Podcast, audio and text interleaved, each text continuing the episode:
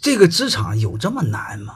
你们更多的说老板是武大郎怎么办？各位，我问你一句话：他即便是武大郎开个烧饼店，你开烧饼店了吗？武大郎就能开烧饼店，你连熊烧饼店都开不了，你还瞧不起武大郎呢？人家武大郎他媳妇是潘金莲呢，各位，人家武大郎还住个别墅呢，武大郎的弟弟还是公安局局长呢。我们人一个毛病，喜欢挑别人的毛病，老看别人不是东西。人一半是天使。一半是魔鬼，人是人和鬼的合体。人这个动物有时候是人，有时候是鬼，所以你别老看别人不是东西，你也不是东西。我常说的一句话，都不是什么好鸟。好了，我就不说了。具体的话，你看我的职场职场发展课程两门课，尽快找到人成长背后的规律，